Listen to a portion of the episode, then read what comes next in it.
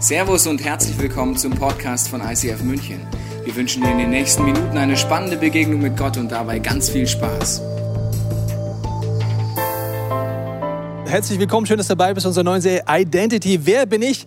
Wer bist du? Egal, ob du heute zum ersten Mal dabei bist, hier online oder ob du schon lange in einer unserer Locations gehst. Ich glaube, uns alle beschäftigt das Thema Identität mal mehr und mal weniger. Und wir wollen in dieser Serie die nächsten drei Wochen uns anschauen, was sind Gottes Gedanken darüber. Er sagt selber, seine Gedanken sind nicht unsere Gedanken, seine Wege sind ganz anders. Das heißt, die Prioritäten, die er uns vorschlägt, um eine Identität rauszufinden, sind oft anders als der Reflex, der in uns ist. Und dieser Reflex möchte ich dir mal kurz mit zwei handelsüblichen solchen Dosen hier zeigen. Wir haben sie mal unkenntlich gemacht, damit es keine Schleichwerbung ist. Und äh, die zwei Dosen sind absolut identisch. Äh, Im Moment sind sie beide gefüllt. Wenn ich die eine aufmache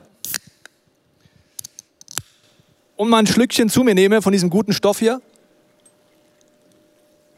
sind sie äußerlich immer noch gleich, aber die eine hat ein bisschen weniger drin als die andere. Und unser Reflex ist oft so, dass wir versuchen, dass nach außen es gut aussieht. Und wir denken oft, unsere Identität unterbewusst hat damit zu tun, wie scheint das Ganze nach außen? Wer bin ich? Und das ist die Frage. Nach außen kann man es oft nicht sehen, aber nach innen ist ein Unterschied. Gott sagt, die innerlichen Themen sind die wichtigsten. Wir suchen oft vom Reflex her die äußerlichen. Also zum Beispiel Kleidung. Dass man sagt, okay, Kleider machen Leute. Wer bin ich? Es ist wichtig, dass ich gut rüberkomme. Ich suche mir die neuesten Klamotten raus, wie vielleicht diese wunderbare Jacke. Ich ziehe sie an und ich probiere es aus. Ich kaufe sie neu, kurz fühlt es sich gut an. Dann probiere ich es ein bisschen länger an und merke auf einmal, naja, wenn ich ganz ehrlich bin, die Person, die unter der Jacke ist, ist dummerweise die gleiche. Ich kann da was, was drüber ziehen, aber darunter bin ich immer noch der Tobias. Das heißt, wenn ich sie ausziehe, die Jacke, bin ich der gleiche wie vor. Das heißt, innerlich hat sich nichts verändert. Das kann ich dann immer wieder probieren, indem ich immer wieder shoppen gehe,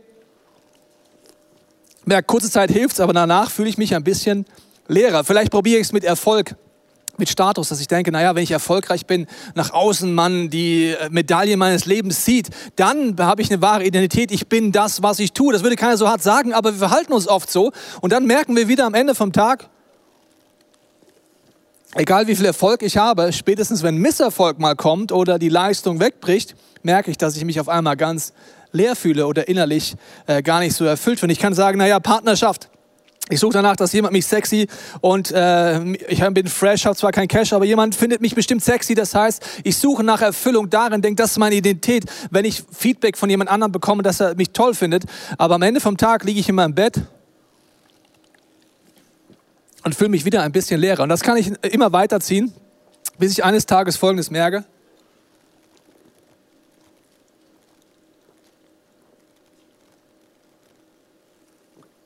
Oh.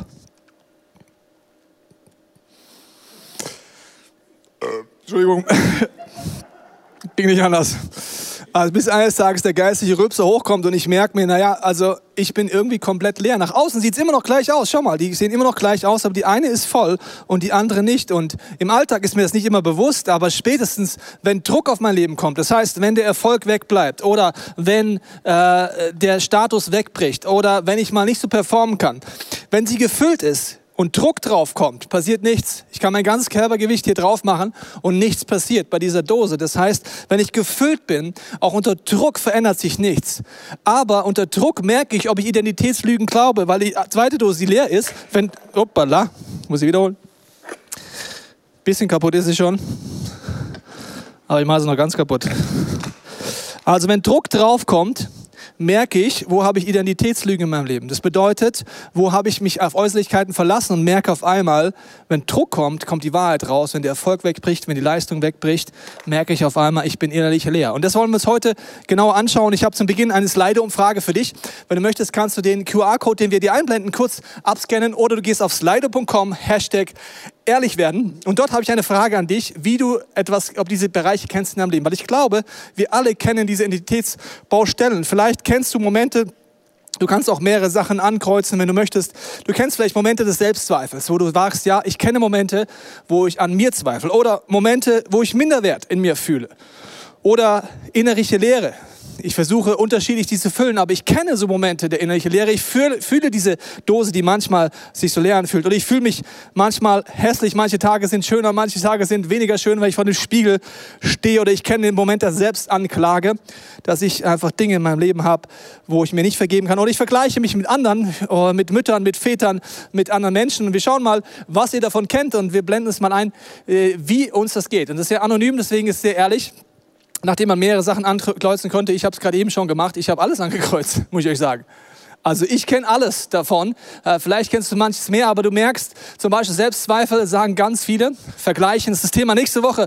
Kennen auch viele Minderwert, Selbstanklage, innere Leere. Das heißt, wir kennen diese Momente, wir kennen diese Identitätsbaustellen in unserem Leben.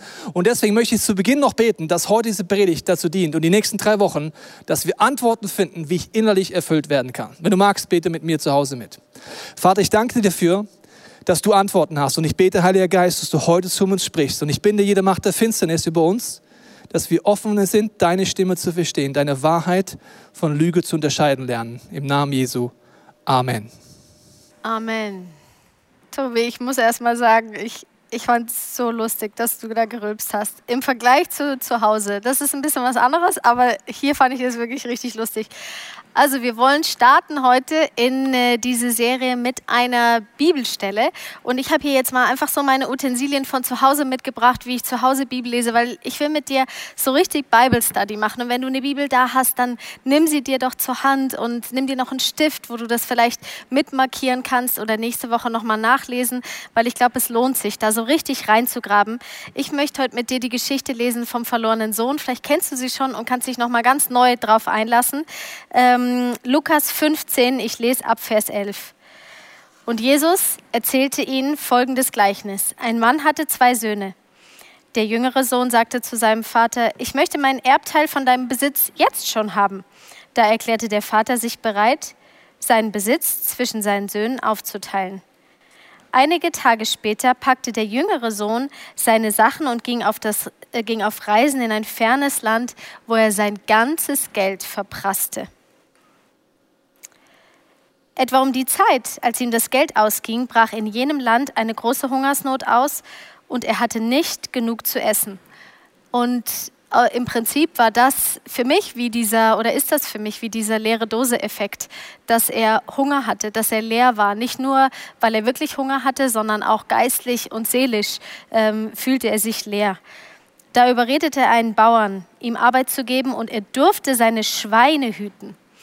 Und ich glaube nicht, dass irgendwas zufällig in der Bibel steht, dass da Schweine steht und nicht was anderes, weil im jüdischen Kontext galten Schweine als unrein. Das heißt, im übertragenen Sinn war das wirklich der absolute Tiefpunkt, an dem er hier angekommen ist. Nicht nur hungrig, sondern auch mitten im Dreck und es stinkt gefühlt zum Himmel.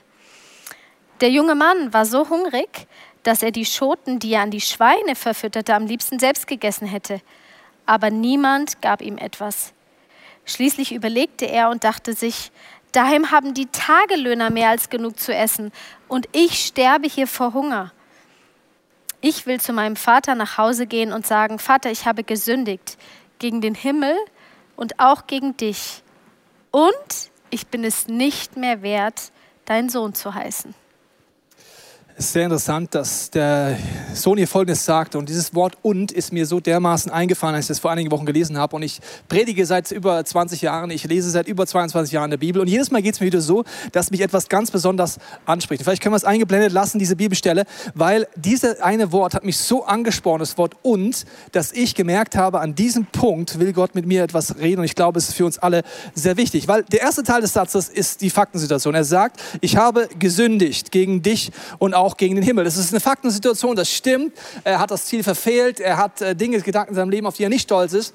Und jetzt kommt aber das Wort und. Das heißt, am ersten war die Faktenlage, aber jetzt kommt seine Interpretation. Und seine Interpretation ist, ich bin nicht mehr wert, dein Sohn zu heißen.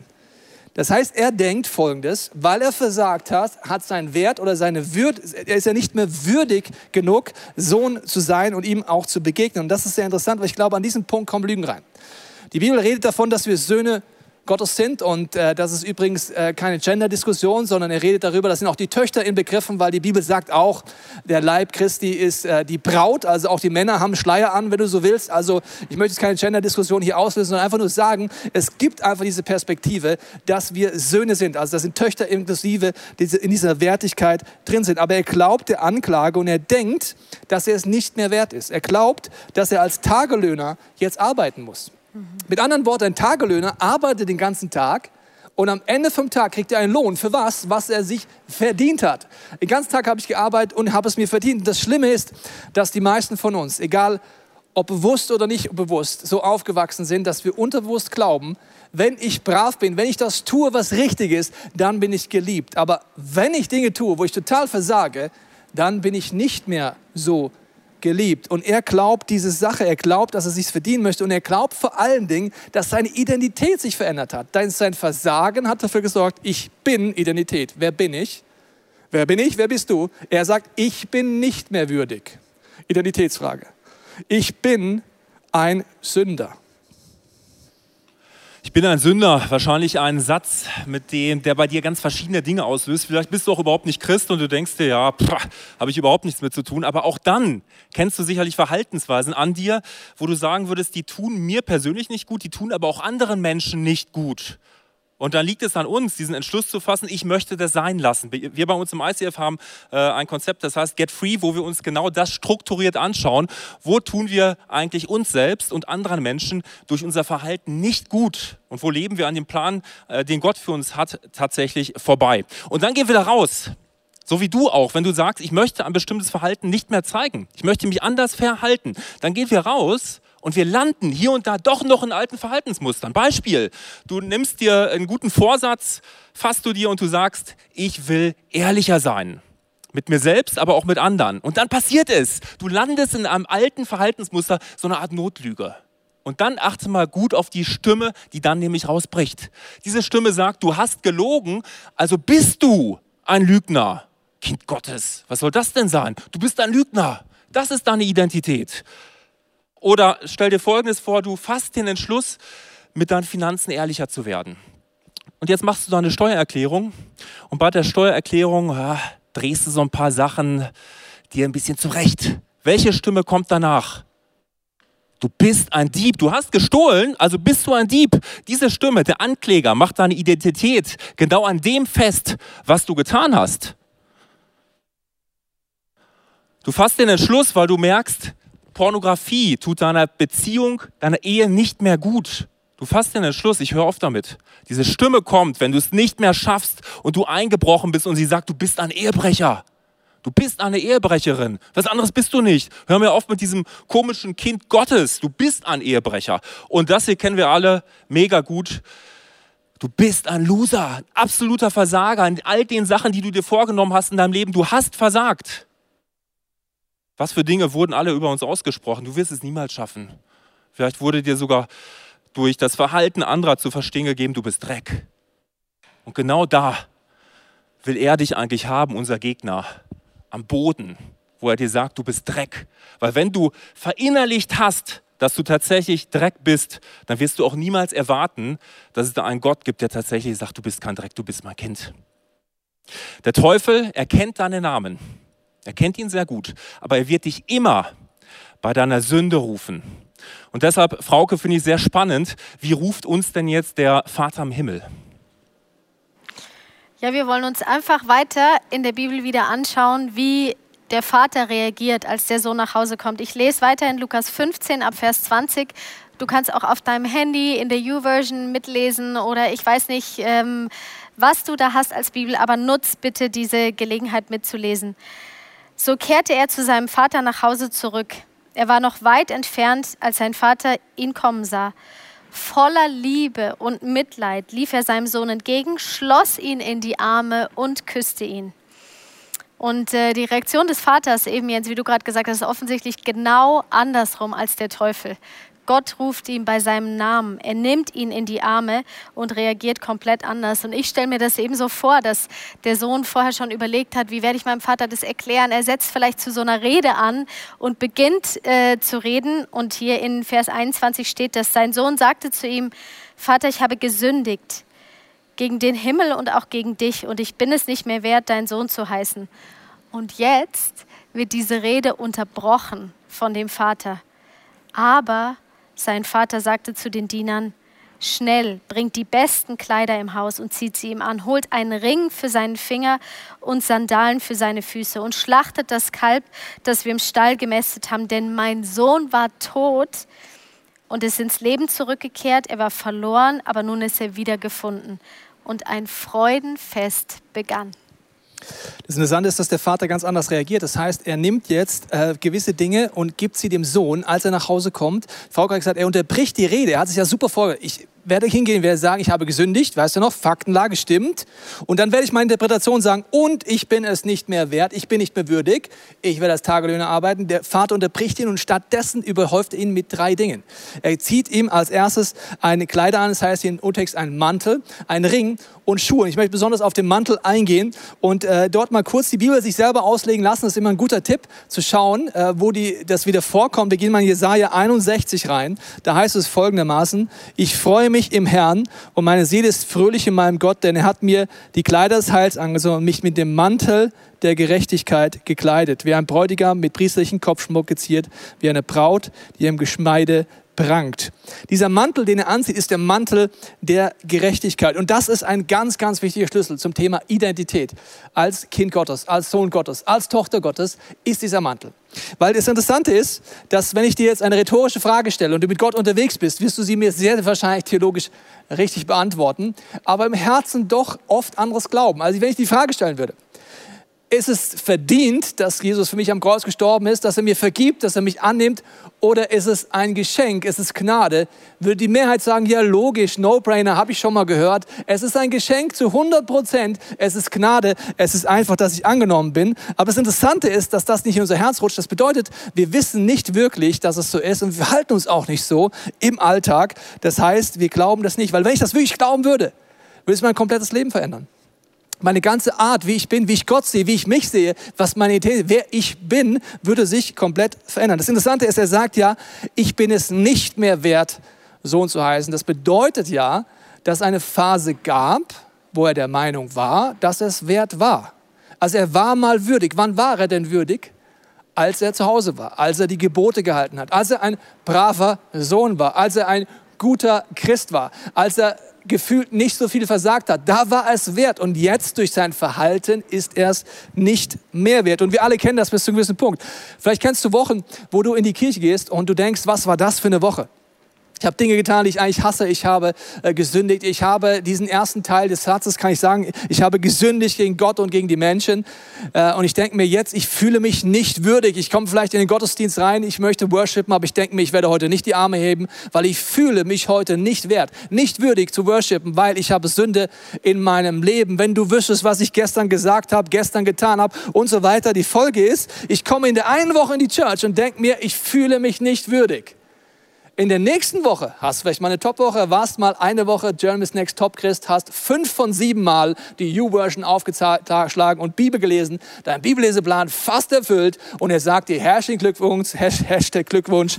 Äh, du hast ein Momentum, seit fünf Tagen bist du schon in dieser App. Ich weiß nicht, ob sie kennst, ich finde das total genial. Also, dann gehst du in die Church und sagst dir, oh, diese Woche, ich fühle mich fresh, ich fühle mich würdig, ich kann worshipen, äh, ich bin einfach äh, versöhnt mit Gott. Das heißt, wir glauben ganz tief auch diese Lüge, dass ich einmal es wert bin, einmal nicht wert bin, einmal würdig und einmal nicht würdig und wir glauben, dass es auf meine Performance ankommt. Und da gibt es einen wichtigen Unterschied.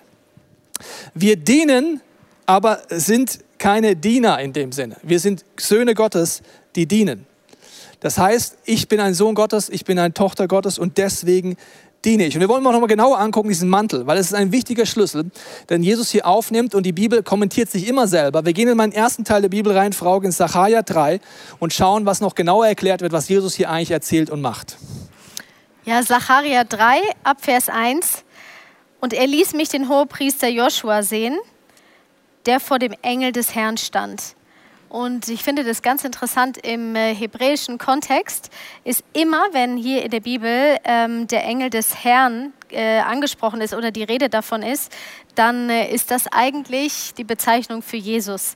Und da werden wir uns im nächsten Jahr noch mit einer wunderbaren, faszinierenden Serie beschäftigen, die genau oh, sich um solche Dinge dreht. Und äh, eben, er äh, ließ mich den Hohepriester Joshua sehen, der vor dem Engel des Herrn stand, also vor Jesus, und der Satan stand zu seiner Rechten, um ihn anzuklagen. Und der Herr sprach zum Satan, der Herr wird dich bedrohen, Satan. Ja, der Herr, der Jerusalem erwählt hat, bedroht dich. Ist dieser nicht ein Holzscheit, aus, äh, das aus dem Feuer herausgerissen ist? Und Joshua war mit schmutzigen Kleidern wie der verlorene Sohn bekleidet und stand vor dem Engel, also vor Jesus. Und der Engel antwortete und sprach zu denen, die vor ihm standen, Nehmt die schmutzigen Kleider von ihm ab. Und zu ihm sprach er, siehe, ich habe deine Schuld von dir weggenommen und bekleide dich mit Festkleidern.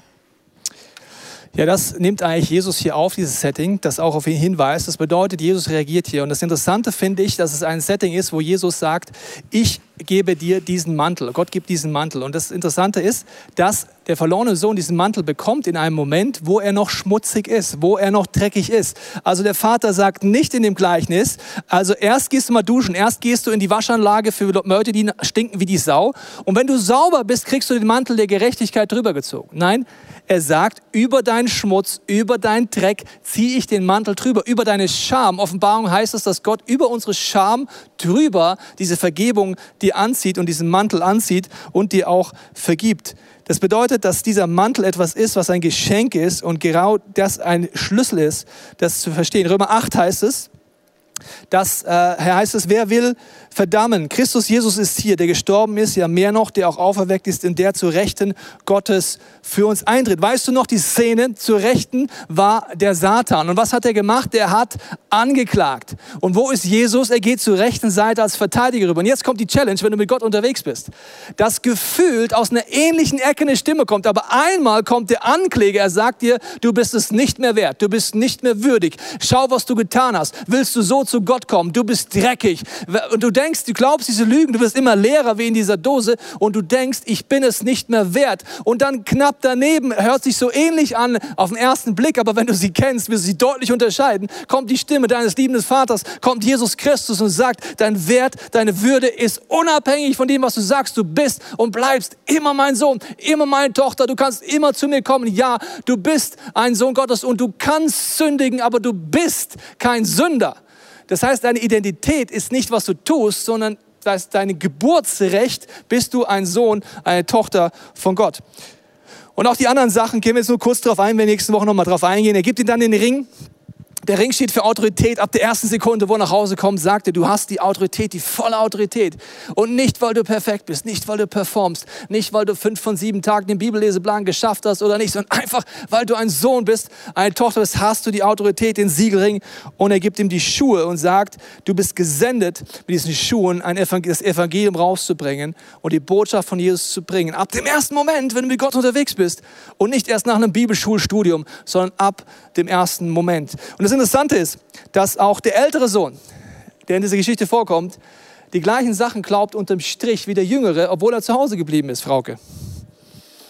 Ja, mit dem älteren Sohn geht es weiter in Lukas 15, Vers 25.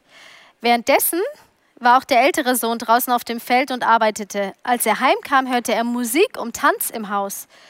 Und er fragte einen Diener, was da los sei. Dein Bruder ist wieder da, erfuhr er, und dein, Haus, dein Vater hat das Kalb geschlachtet, das wir gemästet hatten, und gibt nun ein großes Fest. Wir feiern, dass er wohlbehalten zurückgekehrt ist.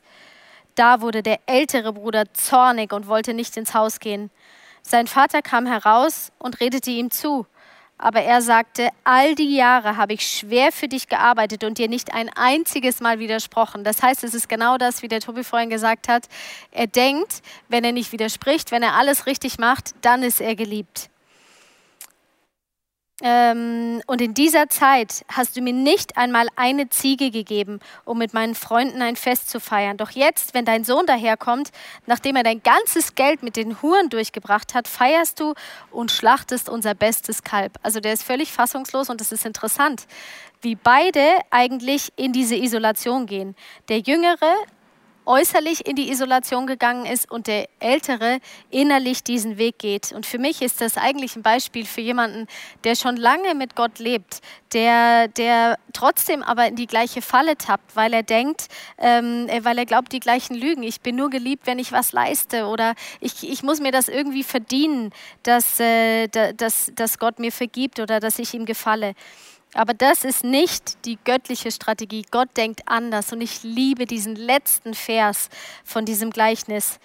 Denn sein Vater aber sagte zu ihm, sieh mein lieber Sohn, du und ich, wir stehen uns sehr nah. Das heißt, wir sind eigentlich immer zusammen gewesen in der letzten Zeit. Und alles, was ich habe, gehört dir. Und ich glaube, dass, dass der Vater ihm den Auftrag gibt, es ist deins. Du kannst es verwalten, du kannst es nutzen. Es, alles, was mir gehört, gehört dir. Und ich glaube, dass das was ist, was Gott uns auch aufträgt. Ja, das sind shocking News, wenn du mir durch überlegst. Der ältere Sohn war die ganze Zeit zu Hause beim Vater. Er war ihm eigentlich nah, aber vom Herzen war ihm nicht nah, weil er die gleichen Lügen geglaubt hat, er muss sich etwas verdienen. Genau wie er, der jüngere Sohn dachte, als Tagelöhner verdiene ich mir meinen Wert, hat er es auch gedacht. Shocking News bedeutet, du kannst dein Leben lang schon Christ sein und trotzdem hast du noch nicht gelernt, diese zwei Stimmen, die auch von rechts da kommen, einmal den Ankläger und einmal deinen Vater im Himmel zu unterscheiden. Das heißt, du glaubst die Lügen immer noch. Und die Lügen sind so dramatisch. Der Vater sagt, alles, was ich habe, gehört dir. Und das ist wirklich buchstäblich so. Damals war es so. Wir haben gelesen am Anfang, der Vater hat das Erbe aufgeteilt.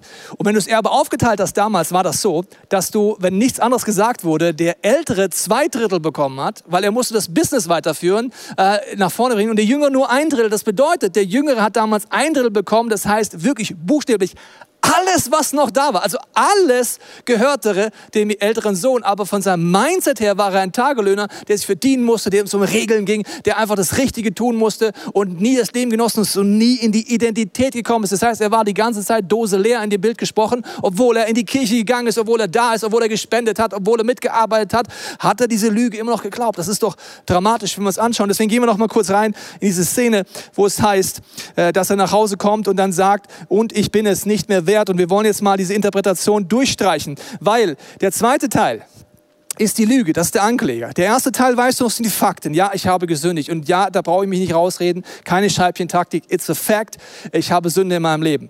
Aber der zweite Teil ist die Lüge des Teufels. Und ich ersetze sie jetzt mit einer göttlichen Wahrheit. Wenn ich sage, ich habe gesündigt gegen dich und ich bin es immer noch wert, dein Sohn zu heißen. Meine Identität ist durch Geburt und nicht durch meine Taten. Es bleibt genau das Gleiche, egal ob es gerade hoch ist oder tief ist in meinem Leben. Die Folge ist, ich will nicht mehr sündigen. Das, das, meine Identität ist nicht, ich bin, das ist Identität, ein Sünder.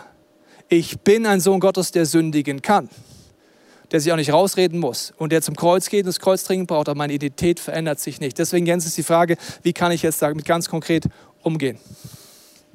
Ja, wenn nur diese Lügen nicht wären, was unsere Identität angeht. Wir haben so viele Sachen uns angeschaut und meine Frage jetzt tatsächlich ist, äh, auf dich bezogen, welche Lüge glaubst du eigentlich? Ist es diese Versagerlüge, dass du ein Versager bist oder sind es andere Sachen, Ehebrecher, Lügner, Dieb? Was glaubst eigentlich du? Du kannst das zu Hause mitmachen, du kannst einfach auf einen Zettel, der neben dir steht, draufschreiben, welche Lüge in Bezug auf deine Identität glaubst du. Und das ganze Thema ist mega wichtig, weil diese Lügen, sie sind uns wie ins Gesicht hineingeschrieben. Du kannst meistens Menschen äh, das, was sie über ihre Identität glauben, an ihrem Gesicht absehen. Man sieht es dir an der Nasenspitze an. Und genau das äh, Krasse finde ich an dieser Story mit dem äh, verlorenen Sohn und der Reaktion des Vaters. Der Vater fällt ihm um den äh, Hals und er küsst ihn. Du kannst also davon ausgehen, dass der Vater ihn genau dahin küsst das Gesicht, Kopf, wo ihm seine falsche Identität eigentlich anzusehen ist. Und wenn es falsch ist und wenn das alles Lügen sind, dann will ich diese Lügen nicht mehr haben. Und wenn du diese Lügen auch hast in Bezug auf deine Identität, dann lass uns hingehen und diese Lügen rauskicken. Lügen kannst du, weil du die Vollmacht hast, brechen über deinem Leben. Und wenn du diese Lüge hier glaubst, dass du Versager bist, dann kannst du hingehen im Gebet und sagen, Jesus, ich breche in deinem Namen die Lüge über meinem Leben, über meiner Identität, dass ich Versager bin. Du machst das kaputt.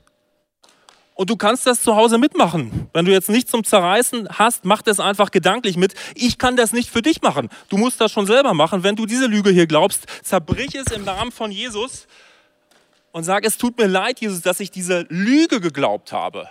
Dass ich zuerst einmal Dieb bin und kein, kein Sohn Gottes, keine Tochter Gottes. Ich mache das kaputt. Und du kannst Jesus dann fragen im Gegenzug, was hast du mir eigentlich zuzusprechen, wenn ich Kind Gottes bin? und diesen Stempel Ehebrecher abnehme, wenn ich umkehre.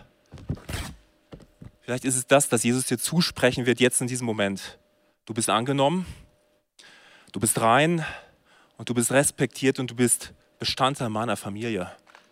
Und immer dann, wenn du das machst, und wir müssen es immer wieder machen, weil wir immer wieder in so kleinere Fallen reintappen, dann wirst du das Kreuz viel größer machen. Ich habe, als ich hergefahren bin, heute den Gedanken gehabt, dass es einige Leute gibt, und vielleicht gehörst du dazu, die tatsächlich denken, dass sie die Gnade ausgeschöpft haben von Gott, dass sie zu oft umgekehrt sind und dass Gott schon mittlerweile sagt, hau ab, ich will es nicht mehr sehen. Wenn du das glaubst, ist es auch eine Lüge, die du jetzt vernichten darfst. Weil das, was in dem Gleichnis steht, ist, Gott ist immer derselbe. Er wird immer wieder dich umarmen, dich lieben, völlig bedingungslos. Satan kennt deinen Namen. Er ruft dich bei deiner Sünde. Gott ist anders. Er kennt deine Sünde, aber er ruft dich bei deinem Namen. Das ist revolutionär. Und meine Frage ist, weil mich das eben sehr angesprochen hat, das Beispiel mit den Cola-Dosen. Tobi, wie geht es damit jetzt weiter? Ja, ich habe euch gesagt, nach außen sahen sie am Anfang gleich aus. Unter Druck hat man aber gesehen, dass die eine wegbricht und ich viele Lügen glaube und die andere immer noch voll ist. Und ich glaube, Gottes Plan ist für dein Leben, dass du lernst, jeden Tag zu Gott zu gehen, jeden Tag die Bibel aufzuschlagen, jeden Tag zu sagen, Gott zeigt mir neu die Wahrheit, damit ich innerlich gefüllt bin und auch Druck aushalten kann. Wenn es dir so geht, dass du dich eher blattgedrückt fühlst und auch diese Lügen in deinem Leben glaubst und kennst, dann möchte ich dich jetzt einladen, dass du mit mir gemeinsam betest zu Hause. Und ich möchte dir die Chance geben, einen Moment der Stille zu nehmen und im Gebet Gott die Frage zu stellen, was bedeutet diese Predigt heute für mich? Wo glaube ich Lügen? Der Jens hat gesagt, man kann es auch gleich mit Blatt Papier machen während dem Worship, äh, ob du es jetzt damit machst oder nicht. Aber ich möchte dir die Chance geben, in der Stille Gott die Frage zu stellen, was hat das mit mir zu tun? Vater, ich danke dir, dass du jetzt redest und ich bete jetzt, dass in der Stille, Heiliger Geist, du uns zeigst, was diese Predigt für uns bedeutet. Ich binde jede Macht der Finsternis über uns. Ich bete, dass du jetzt einfach diese Wahrheit zeigst. In diesem kurzen Moment der Stille wo glaube ich Lügen, Jesus? Wo glaube ich Lüge meine Identität? Wo rede ich mich vielleicht aber auch raus? Und bekenne die Sünde nicht. Ich danke dir, dass du jetzt in der Stille zu mir redest.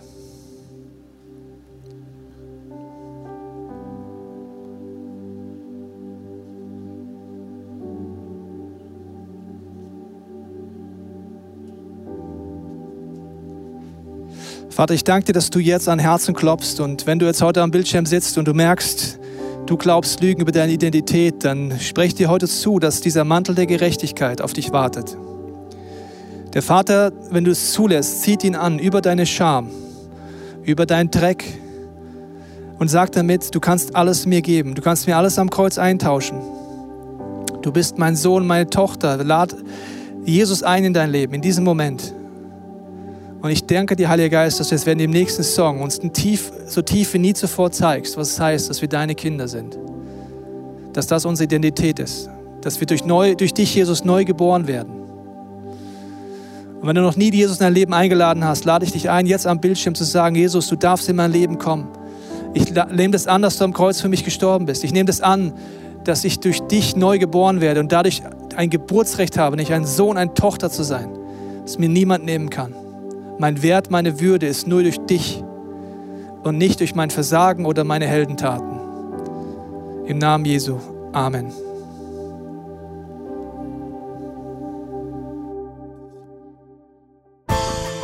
Wir hoffen, dass dir diese Predigt weitergeholfen hat. Wenn du Fragen hast, kannst du gerne an info at icf-moenchen.de mailen und weitere Informationen findest du auf unserer Homepage unter www.icf-moenchen.de.